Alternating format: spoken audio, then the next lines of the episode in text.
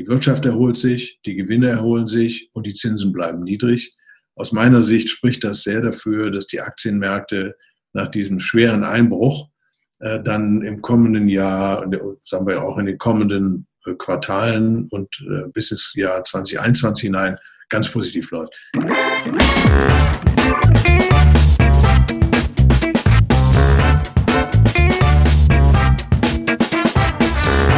Heiße euch super herzlich willkommen zum Her Money Talk, dem Geld- und Karriere-Podcast für Frauen. Heute habe ich die große Ehre und das Vergnügen, mit Professor Dr. Michael Heise zu sprechen. Er ist einer der bekanntesten Volkswirte im deutschsprachigen Raum. Er ist seit April bei dem Family Office HQ Trust tätig. Davor war er sehr lange Chefsvolkswirt bei dem großen Versicherungskonzern Allianz. Und in dieser Rolle wurde er auch einer sehr breiten Öffentlichkeit bekannt und war und ist gefragter Experte in Funk und Fernsehen. Er ist zudem noch Honorarprofessor an der Frankfurter Goethe-Universität. Dort lehrt er zu Geld- und Währungspolitik. Wir wollen mit Michael sprechen über die großen Fragen der Wirtschaft, welche Anlagen sich in diesen Zeiten äh, lohnen und warum es in seinem Berufsumfeld so wenige Frauen gibt. Zunächst mal hallo, lieber Michael, ich freue mich sehr, äh, dass du heute bei uns bist. Ja, ganz meinerseits. Vielen Dank für die Einladung. Ein sehr schönes Projekt. Danke dir. Und äh, für uns ist das ja heute auch eine Premiere, denn du bist der erste Mann bei uns im Podcast. Oh, wow. Das ehrt mich natürlich umso mehr. Vielen Dank. Absolut. Einer muss der Erste sein. Ähm, nun bist du ja von Beruf Ökonom beziehungsweise Wirtschaftswissenschaftler. Ähm, für viele ist das natürlich so ein Begriff, wo man dann sagt, äh, nicht so viel mit anfangen kann. Ne? So irgendwie was mit Börse, Wirtschaft oder so, sage ich jetzt mal ganz platt und flapsig ausgedrückt. Klär uns doch mal bitte auf, was macht denn eigentlich ein Ökonom äh, so den ganzen Tag? Was, was ist denn eigentlich deine Aufgabe? Ja, ich glaube, Ökonomen haben eine äh, riesige Bandbreite an Aufgaben. Ähm, äh, bei mir ist das Ziel wirklich, äh, Unternehmen und auch ähm, Privatleute zu beraten, wie sie ihr Vermögen möglichst ja, risikoschonend und trotzdem ertragreich anlegen. Das ist äh, im Moment meine Hauptaufgabe, um die sich alles dreht. Mhm. Und äh, um da gut zu beraten, muss man natürlich nicht nur die Märkte beobachten, die, die Aktienbörsen, die Rentenmärkte, die Immobilienmärkte etc., sondern man muss eben vor allem versuchen, die weltweiten Trends zu verstehen, was sich jetzt gerade bewegt, wo die Reise hingeht, in diesem Fall jetzt auch nach Corona, äh, wie stark das Wachstum sein wird, wo es stattfinden wird, äh, wie die Politik auf diese Entwicklungen reagiert, ähm, ob wir bei niedrigen Zinsen bleiben, äh, dies alles sind also makroökonomische Themen, die, die bei mir im Moment im Vordergrund stehen und bei allen Ökonomen, die wirklich, sagen wir mal, banknah oder finanzmarktnah arbeiten, sind das ähm, die Themen, die einen wach halten. Genau, da hat man auch viel Grund, nachts aufzuwachen dieser Tage, glaube ich. Ähm, was muss man denn studieren, um, um, um äh, Wirtschaftswissenschaftler äh, zu werden, beziehungsweise Ökonom? Was das ist da dein Hintergrund? Also ich glaube, es ist ähm, äh, es ist zweckdienlich, wenn man wirklich Volkswirtschaft studiert äh, und äh, das ähm, sehr intensiv macht. Ähm, auch, sagen wir mal, nach dem Studium noch eine Weile in Forschungsbereichen tätig ist, die die empirische Seite unserer Volkswirtschaften gut kennt. Ähm, das, das ist erforderlich. Es gibt auch ein paar Ökonomen, auch in der Bankindustrie, die aus anderen Richtungen kommen, die ähm, sich sozusagen selbst vieles antrainiert haben. Ähm, teilweise sind es Ingenieure, teilweise auch äh, Juristen, aber die ganz überwiegende Zahl äh, derer, die in der Position mit meiner äh, vergleichbar sind, sind ausgebildete Volkswirte, viele auch mit Promotion. Äh, die Volkswirtschaft ist halt ein, ein, ein langes Studium und ein Studium, bei dem es sehr, sehr viele unterschiedliche und teilweise auch wieder sich widersprechende Theorien gibt und da muss man sich schon mit etwas Geduld durcharbeiten, dass man hinterher die wissenschaftlichen Erkenntnisse auch wirklich anwenden kann auf die Realität. Das dauert. Mhm, das glaube ich. Du warst ja auch lange, glaube ich, in einem Forschungsbereich aktiv. Und ja, das ist, glaube ich, immer so der große äh, Spagat, den erleben wir auch aktuell von den Experten, die das ja auch sicherlich sind. Ich spreche jetzt eher von den Virologen. Aber das dann natürlich alltagstauglich zu machen und konkret, das ist ja, glaube ich, auch heute wieder äh, sehr prägnant Ähm, und äh, da, da sind wir eigentlich auch beim Thema. Ich würde sagen, die Amerikaner sagen immer, das, was ihr Ökonom so macht, ist so Big Picture. Ja, also die großen Würfe, wo geht die Inflation hin, was ist mit Arbeitslosigkeit. Ähm, aber heute wollen wir ja mal ein bisschen konkreter auch sprechen und das ist ja auch dein äh, Gebiet, dass du dich konkret darum kümmerst, weil er in den Family Office auch äh, Privatanleger, glaube ich, berät, wobei das nicht der Durchschnittsprivatanleger ist, äh, da braucht er, glaube ich, ein bisschen Vermögen, äh, dass er dann dort äh, Kunde werden darf. Ähm, aber wenn wir über, über darüber konkrete Maßnahmen sprechen, fällt mir ja zunächst erstmal ein, dass was aktuell ja sehr, sehr stark in der Presse ist, äh, die Regierungen übertrumpfen sich ja mit einem Rettungspaket nach dem anderen. Und um die Wirtschaft vor dem Kollaps zu retten, ähm, Corona lässt grüßen, da stellt sich für mich die erste Frage, wer soll das eigentlich bezahlen? Ja, weil da werden ja Schuldenberger aufgetrübt, so viele Nullen kann ich gar nicht hier auf den Platz schreiben. Äh, wie siehst du das denn? Ist das überhaupt eine Frage, wer soll das bezahlen? Machen die alles richtig, die Regierungen, oder würdest du das komplett anders machen, wenn du jetzt die Angie wärst? Ähm, ich würde es nicht ganz anders machen und damit zu beginnen. Ich glaube, diese doch ganz äh, großdimensionierten Ankündigungen, äh, die haben Beruhigung gebracht, die haben die Unternehmen und auch die Arbeitnehmer, die riskieren, ihren Job zu verlieren, äh, doch ähm, etwas besänftigen können in dem Sinne oder nicht die Verunsicherung reduzieren können, dass man, dass man hier irgendwie vor dem aussteht. Deswegen war es richtig, auch äh, sehr, sehr großdimensionierte Programme anzukündigen. Man wird dann am Ende sehen, was davon wirklich auch gebraucht wird. Ähm, vielleicht wird es in manchen Bereichen dann weniger kostspielig als geplant. In anderen äh, könnte möglicherweise mehr noch auf uns zukommen.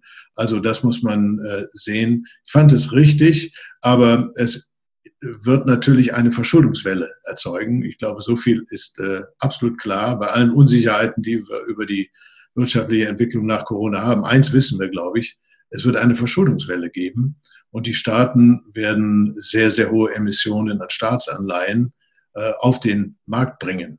Das wird die Hauptfinanzierungsquelle sein. Äh, das leitet dann zu der Frage, ja, wer, wer bezahlt es denn? Man, man kann wahrscheinlich sagen, die Allgemeinheit wird es äh, bezahlen, heute und auch in Zukunft. Ich glaube, dass Steuererhöhungen und Beitragssatzerhöhungen jetzt nicht kurzfristig kommen, aber über die nächsten Jahre müssen wir auch damit rechnen, dass Steuern erhöht werden oder Sozialbeiträge erhöht werden, um die hohen Kosten wieder einzufahren. Aber der Hauptfinanzierungsweg bleibt die Verschuldung. Und das ist äh, insofern eine Hypothek für die Zukunft, äh, wenn man so will. Äh, das werden dann äh, zukünftige äh, aktive Generationen äh, mit abzutragen haben. Insofern, ja, die Allgemeinheit trägt es eben heute und auch in Zukunft. Ja, das äh, stimmt mich ja dann schon äh, sehr nachdenklich, weil äh, du hast erwachsene Kinder, ich habe erwachsene Kinder das sind ja die, die das dann abzahlen müssen. Die Frage ist, geht das überhaupt? Also geht es nur über äh, höhere Steuern? Ähm, es gibt ja auch viele Leute, die dann, ja, auch ältere Leute, die natürlich äh, Währungskrisen mitgemacht haben, die dann sagen, oh Gott, äh, was passiert hier mit dem Euro, den gibt's ja nicht mehr oder streichen die ein paar Nullen.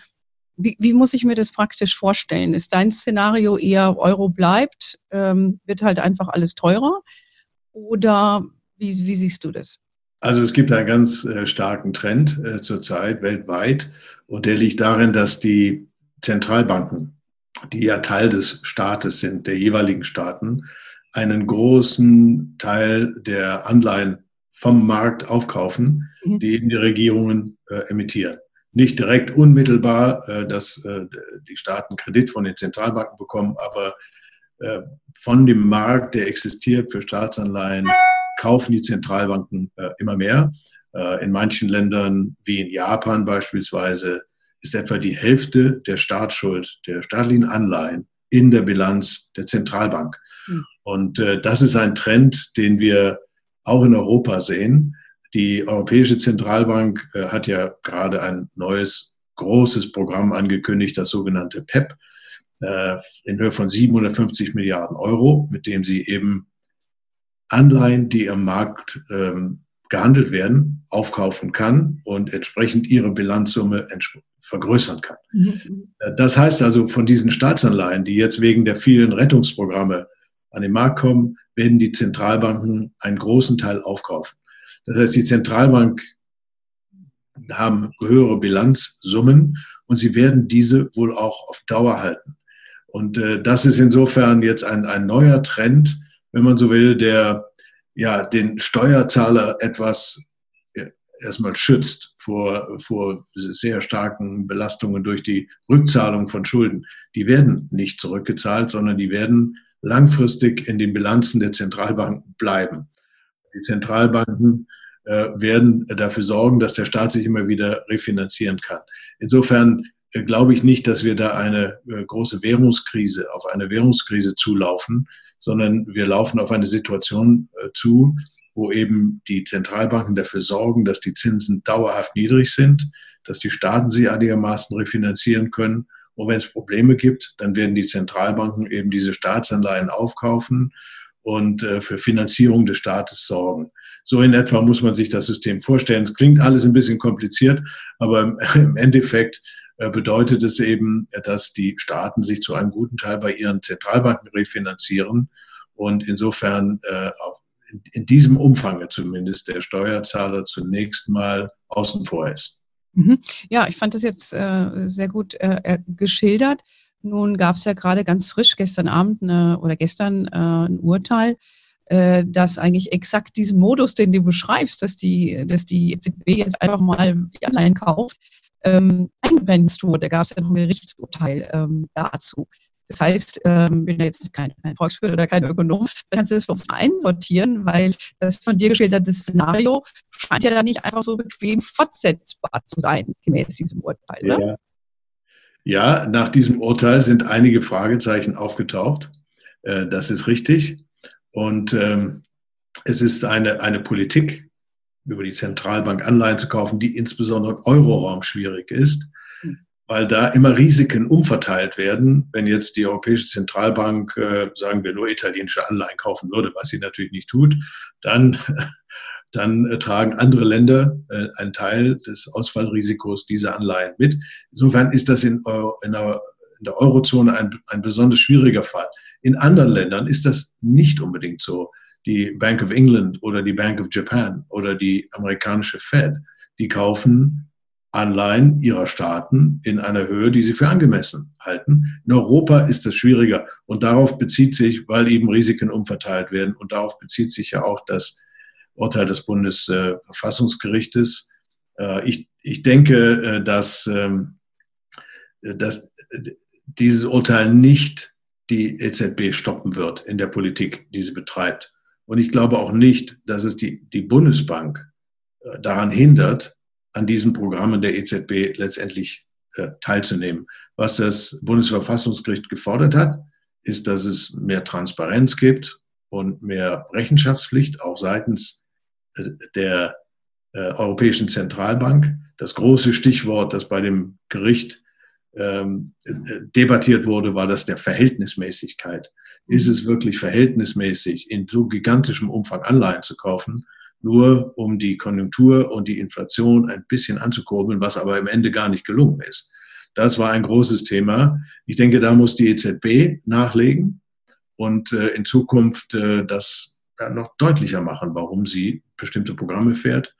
Und der zweite Aufruf geht an das deutsche Parlament und die deutsche Bundesregierung vom Bundesverfassungsgericht, äh, nämlich Praktiken, die sie für Grundgesetz kritisch hält, auch äh, zu kritisieren und nicht teilzunehmen an diesen Maßnahmen. Das ist also der Ball zurückgespielt an, an die Politik, so sehe ich es. Und äh, dann ist die Frage, was wird die Politik machen mit diesem äh, Aufruf des Gerichtes? Ich würde vermuten, dass im Moment äh, weder Parlament noch Regierung ein Interesse daran hat, gerade in dieser Corona-Krise sozusagen äh, Stöcke in die Speichen zu werfen und die Politik der Europäischen Zentralbank, die ja für, für Sicherheit gesorgt hat und ähm, auch funktioniert in Europa. Vieles andere funktioniert ja nicht so. Diese jetzt zu stoppen, wäre ein großes Risiko und das wird auch die Bundesregierung im Moment nicht wollen. Insofern glaube ich, dass die ganz konkreten Auswirkungen dieses Verfassungsgerichtsurteils ähm, äh, jetzt in Bezug auf Geldpolitik relativ moderat sein werden. Man muss jetzt abwarten, ob andere Länder eben auch dazu übergehen Urteile des Europäischen Gerichtshofes, wie es ja das Karlsruher Gericht jetzt gemacht hat, sozusagen für relevant zu erklären. Das ist natürlich eine Frage, die die Integration Europas in der langen Sicht betrifft. Wenn jetzt immer wieder Länder eben europäische Gerichtshofsurteile anfechten, dann könnte das die Integration längerfristig doch erheblich bremsen. Aber das muss man jetzt erstmal abwarten. Im Moment müssen wir erstmal die Krise bestehen. Ja, guter Punkt. Aber das ist, glaube ich, die nächste große Frage, die große Debatte, ne? Stichwort Corona-Bonds. Äh, und die Haftung hast du ja angesprochen. Ne? Wir Deutschen wollen ja auch nur haften für prozentual unserer, gemäß unserer Verantwortung. Ähm, wie siehst du das, äh, wenn man so ein bisschen äh, die Geschichte auch sieht? Gab es ja auch in den letzten Jahren immer wieder Diskussionen, auch in meinem alten äh, Arbeitsumfeld bei Morningstar haben wir auch viel über dieses Thema diskutiert, vor allen Dingen seitens der Amerikaner. Wurde immer wieder gesagt, ja, ihr Europäer kriegt das ja hier überhaupt nicht hin mit diesem Euro. Und wir in Amerika haben ja auch einen Dollar geschaffen. Das war ja früher auch mal dort so vor, vor, vor einigen Jahren. Ähm, die sehen halt alle, dass das muss in diese Richtung gehen. Ja, äh, wir Deutschen haben eine andere Meinung. Wie wir wissen, auch die Italiener haben eine andere Meinung. Was hast denn du für eine Meinung dazu? Also, äh, ich glaube, Eurobonds, äh, wo alle gesamtschuldnerisch haften für den Ausfall dieser Bonds, sind wirklich nur möglich, wenn die Länder der Eurozone auch bereit sind, bestimmte Hoheitsrechte abzugeben und sich an Regeln ziemlich streng zu halten in der Finanzpolitik und gegebenenfalls auch Eingriffen zuzustimmen in ihre Finanzpolitik.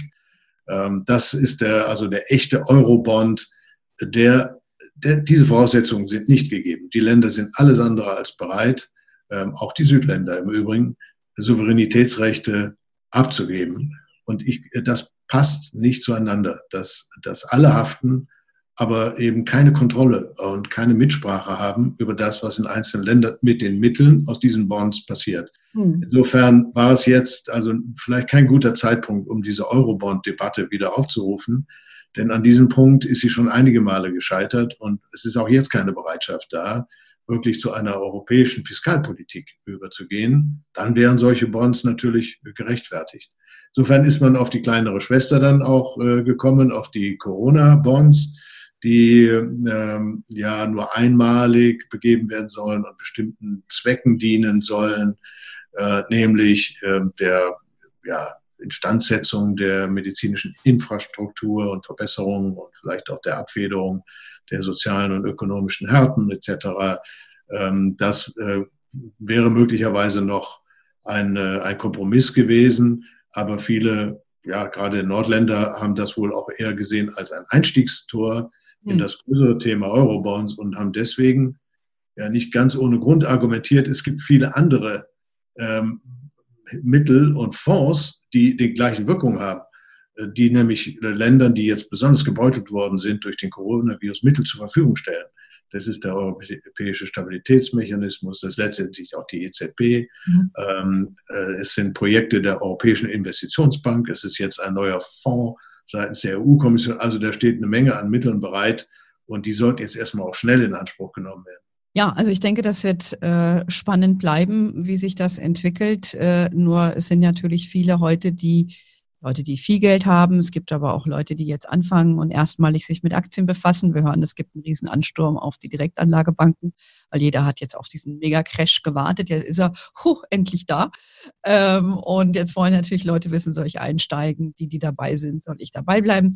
Vielleicht äh, gehen wir mal ein bisschen über zu dem Thema, wie ist es jetzt denn um unsere Wirtschaft bestellt, ähm, bevor wir jetzt mal konkret auf Aktienmärkte oder so gehen kommt eine Rezession. Was ist denn überhaupt eine Rezession? Ähm, sollte man vielleicht mal zunächst mal definieren.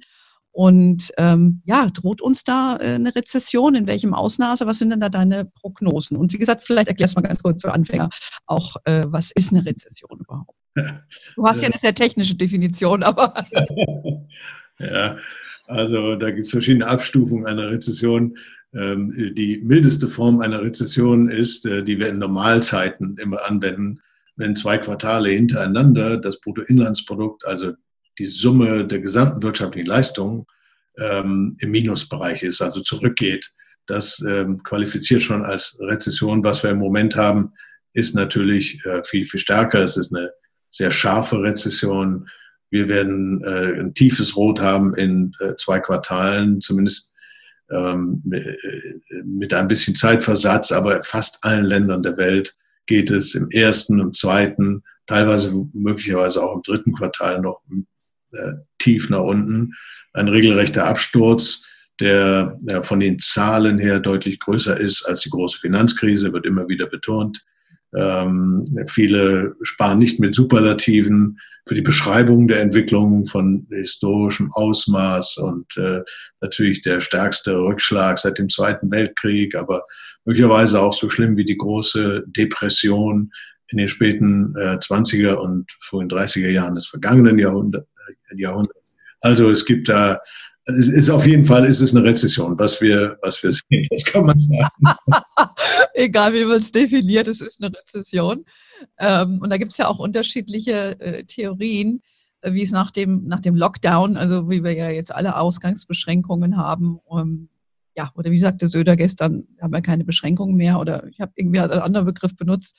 Ähm, Wenn es jetzt also wieder vorangeht, wir gehen wieder alle in die Arbeit und äh, alle zum Friseur, ähm, geht es dann auch gleich wieder hoch mit der Wirtschaft? Was, was ist da eine Prognose? Ja, bei den, bei den Friseuren bestimmt, wenn man das hört, äh, da gibt es enormen Terminstau. Ja, ja die haben Sonderkonjunktur. Das ist etwas, das müssen alle nachholen. Ich selbst auch, äh, habe es noch nicht geschafft. Also ähm, nein, aber Spaß beiseite. Ich glaube schon, dass es eine ziemlich äh, starke Nachholkonjunktur geben wird. Nicht in allen Bereichen, wird die Nachfrage nachgeholt werden können, die jetzt im äh, März und im April, ähm, um Deutschland zu nehmen, ausgefallen ist. Also natürlich die Restaurantbesuche oder äh, die, die Hotelaufenthalte und etwas, die werden vielleicht ein bisschen höher sein als normal in den nächsten Monaten, aber sie werden nicht das nachholen können, was, äh, was eben ausgefallen ist an Nachfrage. Ähm, aber trotzdem wird es insgesamt einen ziemlich kräftigen Wiederanstieg äh, geben. Äh, das haben wir auch schon gesehen in, zum Beispiel in China, wo ähm, eben der Lockdown noch ein bisschen heftiger war, als das bei uns der Fall war. Da kollabierte die wirtschaftliche Entwicklung äh, in den Monaten Januar und Februar. Ähm, und im März ist sie dann schon wieder, nachdem der Lockdown ähm, entschärft wurde, kräftig nach oben gegangen. Mhm. Auch, auch China ist weit noch vom Normalniveau entfernt, aber der, der, der Anstieg vom, vom Februar auf den März, der war schon beachtlich. Und deswegen wird man in China auch ein sehr starkes positives zweites Quartal sehen. Also Schätzungen sind, dass man da vielleicht so um die plus 9 Prozent hat. Im ersten ist es um 10 Prozent zurückgegangen, da wird es im zweiten um 9 Prozent hochgehen. Das Niveau ist damit noch nicht wieder erreicht, das man vor der Krise hatte. Aber ich denke, so eine Entwicklung wird in den meisten äh, Ländern stattfinden, dank auch der, der sehr großen Rettungsprogramme der Regierung. Die Unternehmen gehen also nicht reihenweise in die Insolvenz, sondern werden überbrückt. Äh, und die Arbeitnehmer kriegen Kurzarbeitergeld. Das entspricht nicht genau dem alten Lohn, aber es ist doch ja, inzwischen auch aufgestockt worden es erlaubt doch, dass man irgendwie über die Runden kommt mit, äh, mit ein bisschen äh, mit Reduktion der Ersparnis bei vielen. Äh, das sind aber sehr, sehr wichtige Schritte, damit eben aus dieser kurzen Krise nicht eine Dauerkrise wird. Mhm. Insofern war es richtig, hier diese Programme zu fahren. Das heißt also, du bist eher der Meinung, dass das relativ flott wieder vorangeht, weil es gibt ja, wie du sagst, auch Horrorszenarien, die dann an die Wand gemalt werden. Ich äh, persönlich bin mir auch unsicher, wie ich das einsortieren soll. Ich denke halt, gerade jetzt auch, wenn wir von uns Deutschland sprechen, dass ähm, da doch noch ein Nacheffekt kommen wird, trotz aller Hilfen, dass viele Unternehmen äh, sich vielleicht erst im zweiten Halbjahr zeigt, ob sie stabil bleiben oder überleben. Wie siehst du das? Ja, also ich, ähm, ich denke, es wird einen, einen, guten Rückpralleffekt in der Konjunktur geben, wie gerade schon gesagt. Trotzdem wird man nicht verhindern, dass das Jahr, wie es die meisten Prognostiker sagen, mit einer Minus fünf oder ähnlichem abschließt. Also äh, der Rückgang in den gesamtwirtschaftlichen Leistungen noch größer ist als nach der Finanzkrise in 2008, 2009. Ähm, das, damit müssen wir rechnen. Und das führt natürlich dazu, dass einige Unternehmen auch wirklich in Schwierigkeiten bleiben trotz aller Bemühungen und, und auch aller äh, Überbrückungsmöglichkeiten. Es wird nicht äh, möglich sein, jegliche Insolvenz zu vermeiden. Äh, es wird mehr Insolvenzen geben, äh, aber nicht in einem Umfang, dass wir wirklich in eine Depression oder ähnliches rutschen. Und es wird Konsolidierung geben, natürlich in vielen Branchen.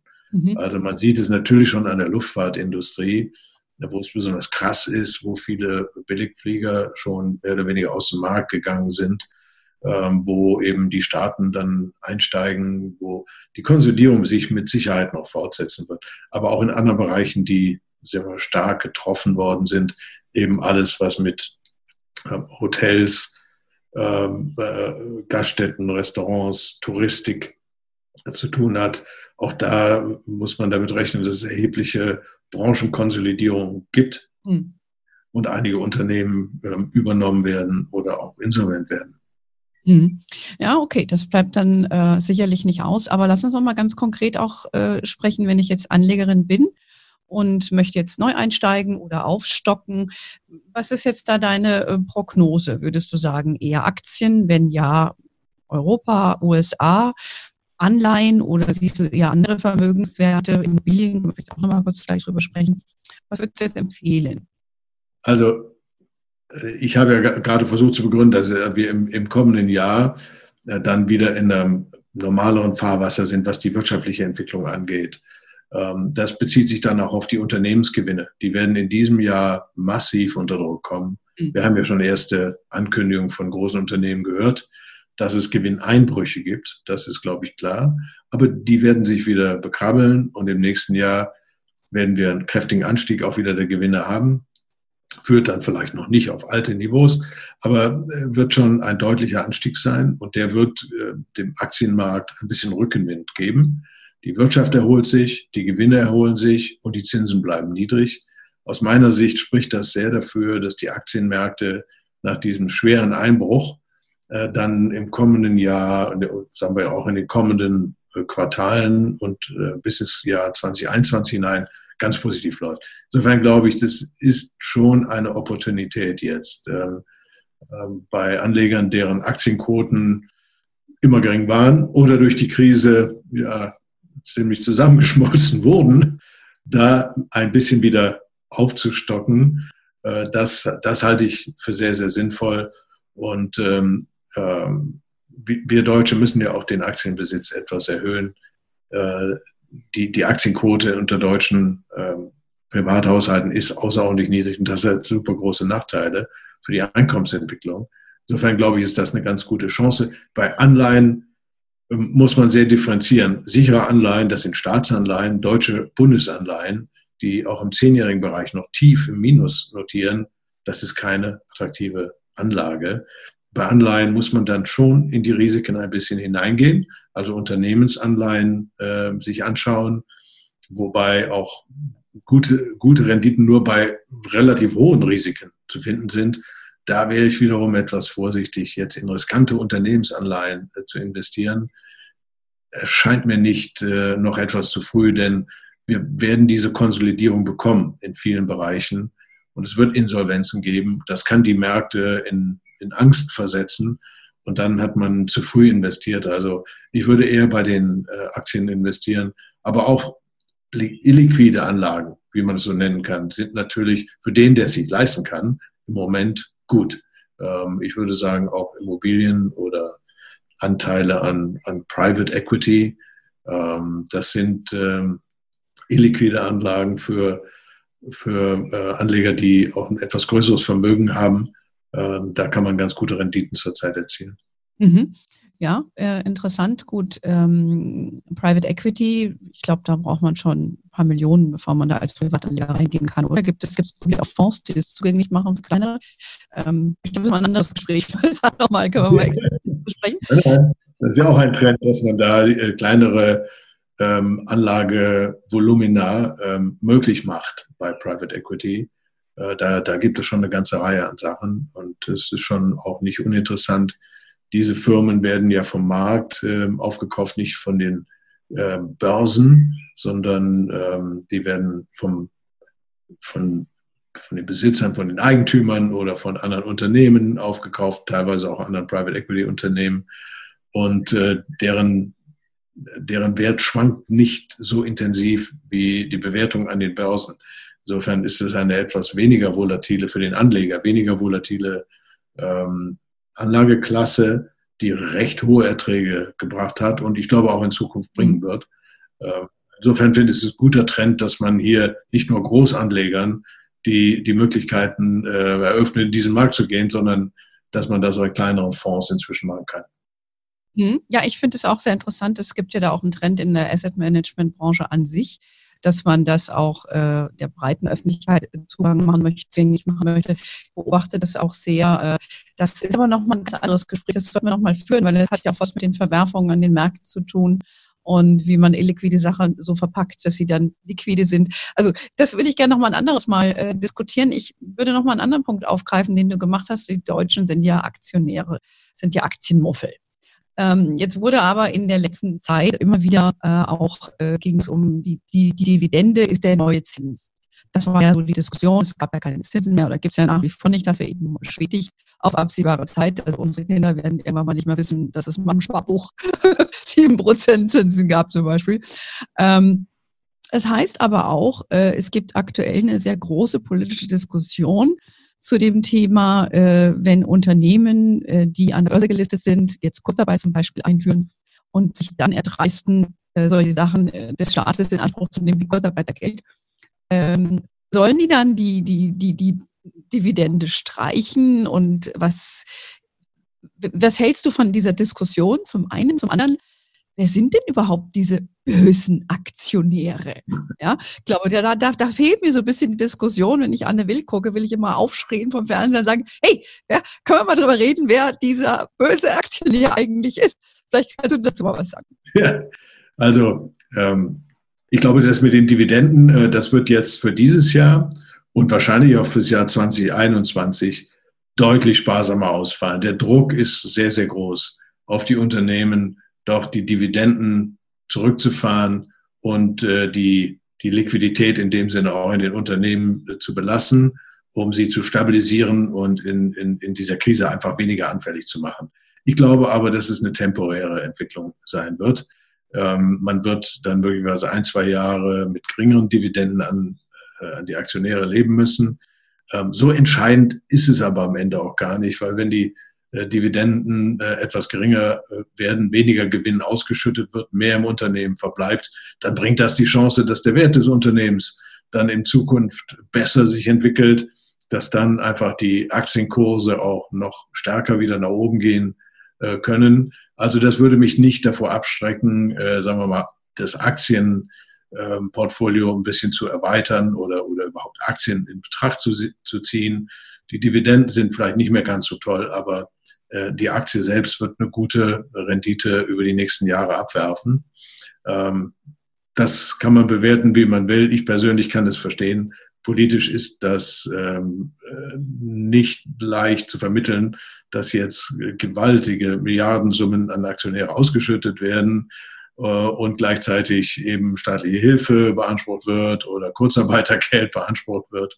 Hat nicht unmittelbar miteinander zu tun, aber es ist ein politisches Thema und das das kann ich verstehen und ich glaube, es ist auch wahrscheinlich richtig, dass manche Unternehmen sagen, okay, ähm, wir machen das aus ganz freien Stücken und reduzieren etwas die Dividendenauszahlung, um uns einfach stabiler aufzustellen. Mhm. Das ist natürlich nicht ohne Risiko, weil die zweite Frage war ja, wer sind denn diese bösen Aktionäre? Genau. Und, äh, das sind äh, ja im, im Falle der, des deutschen Marktes, des, des großen DAX, sind das äh, ja überwiegend ausländische Investoren. Äh, institutionelle Investoren aus dem Ausland sind sozusagen Mehrheitseigentümer der deutschen äh, Unternehmen.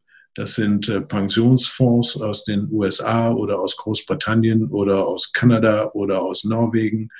Ähm, es sind natürlich teilweise auch aktivistische Investoren, die über die Einflussnahme auf die Unternehmen versuchen, deren Wert zu steigern und entsprechend für ihre Kunden eine hohe Rendite rauszuzaubern.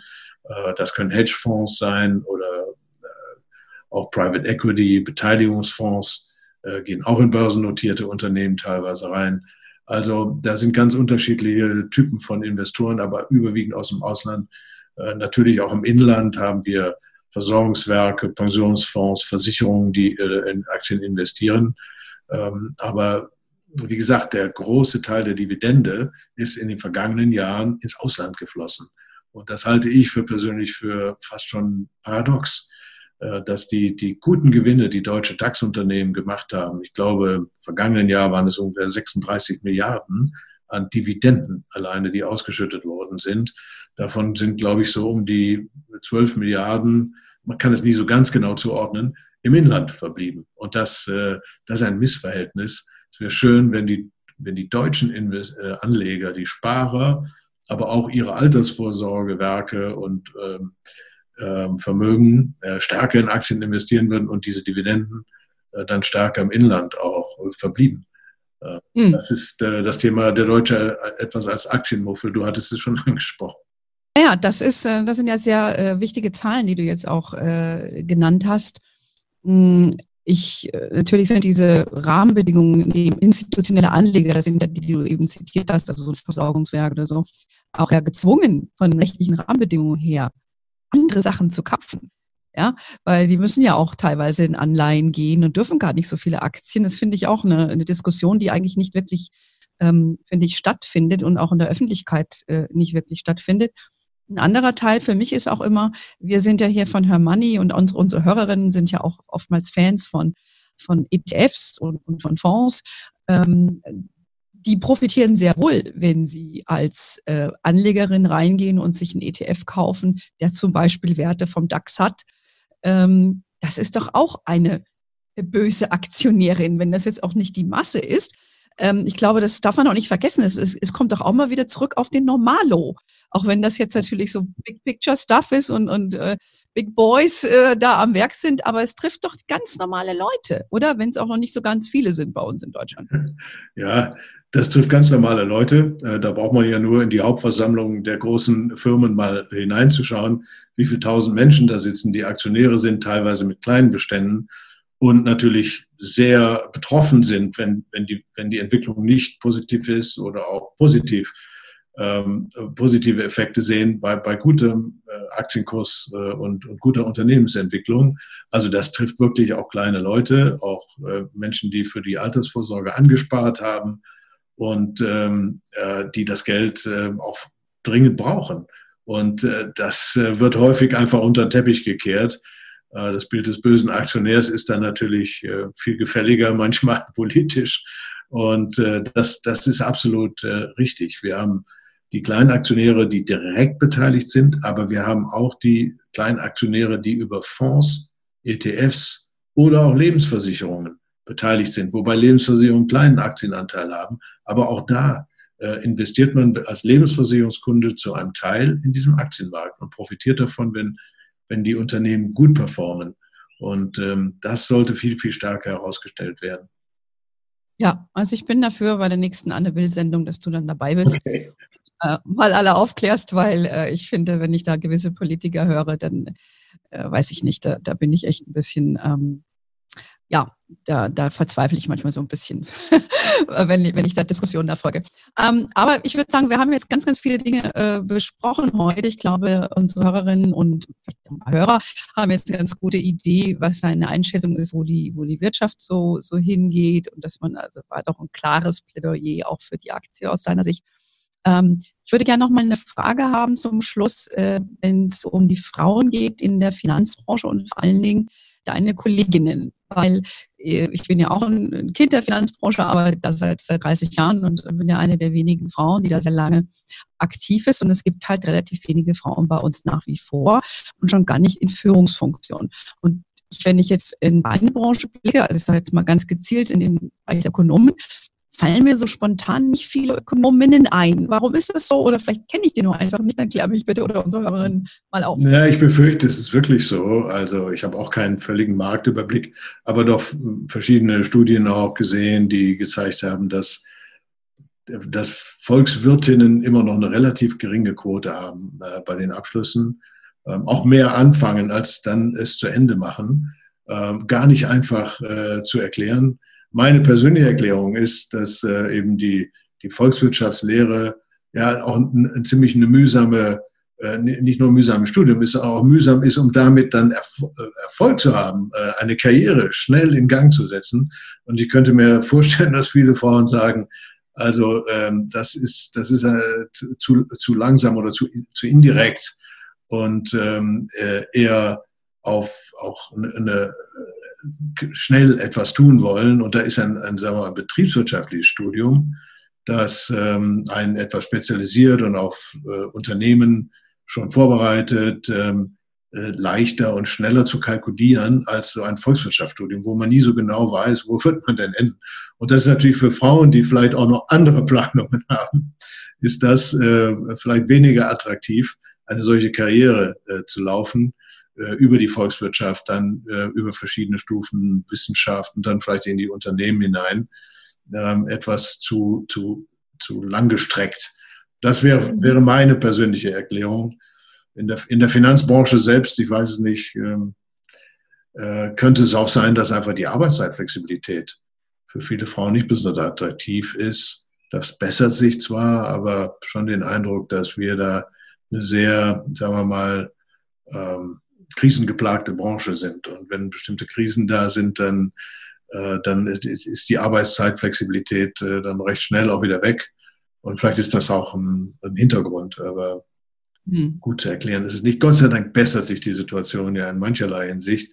Äh, gerade in jüngster Zeit haben wir doch äh, bei ganz wichtigen ähm, internationalen Organisationen auch äh, Top-Positionen mit Frauen besetzt. Das beste Beispiel ist der Internationale Währungsfonds, wo sowohl die ähm, äh, Chefin äh, eine Frau ist, Georgieva, aber auch die Chefvolkswirtin ist eine Frau, äh, Gita Gupina, ähm, die, äh, die das auch sehr, sehr gut macht. Also da, da ist eine wirklich wichtige Institution wirklich in Frauenhand und es bessert sich. Also es ist auch wichtig, dass solche Signale gesetzt werden. Mhm. Ja, okay. Also wir geben ja die Hoffnung nicht auf. Ne? Wir sind ja beide Berufsoptimisten. Ja. Ähm, und daher, ja, danke ich dir erstmal für deine Einsichten. Hm, bevor wir zu Ende machen, hast du noch einen abschließenden äh, Tipp auch für unsere Hörerinnen und Hörer ähm, jetzt für die aktuelle Situation oder ja, was nach Corona kommt oder wie sie sich jetzt verhalten sollten für ihre Anlagen? Der, der, Haupttipp ist Nerven bewahren. Ich glaube, wir sind in turbulenten Zeiten. Jetzt haben wir da eine tolle Erholung der Märkte gesehen nach dem Absturz, der ja beispiellos war. Eine tolle Erholung. Und ähm, äh, ich würde auch trotz dieser Erholung sagen, okay, man kann wieder einsteigen in den Markt, aber es wird natürlich schon noch turbulent werden. Wenn jetzt schlechte Nachrichten über vielleicht Unternehmensinsolvenzen oder zweite Wellen der Infektion kommen, oder über gewaltige Schuldenberge, die irgendwie äh, kaum zu finanzieren sind, dann kann es schon sein, dass der Markt nochmal ein, ein Stück abtaucht.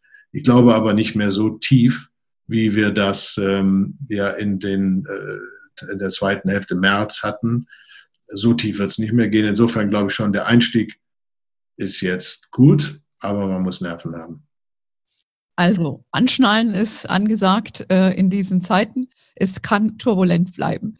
Ich danke dir ganz, ganz super herzlich, lieber Michael, dass du dir die Zeit genommen hast, heute ähm, bei uns dabei zu sein und äh, mit den Du hast eine Premiere bestanden als erster Mann in unserem Podcast und ich hoffe, dass wir dich wieder gewinnen können.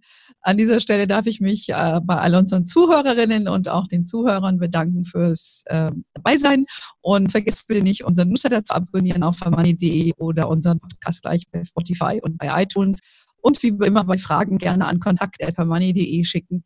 Wir sind natürlich auch da über Instagram, Facebook und LinkedIn. Und in diesem Sinne wünsche ich dir einen wunderschönen Tag, äh, lieber Michael und liebe Hörerinnen, und auf ganz bald.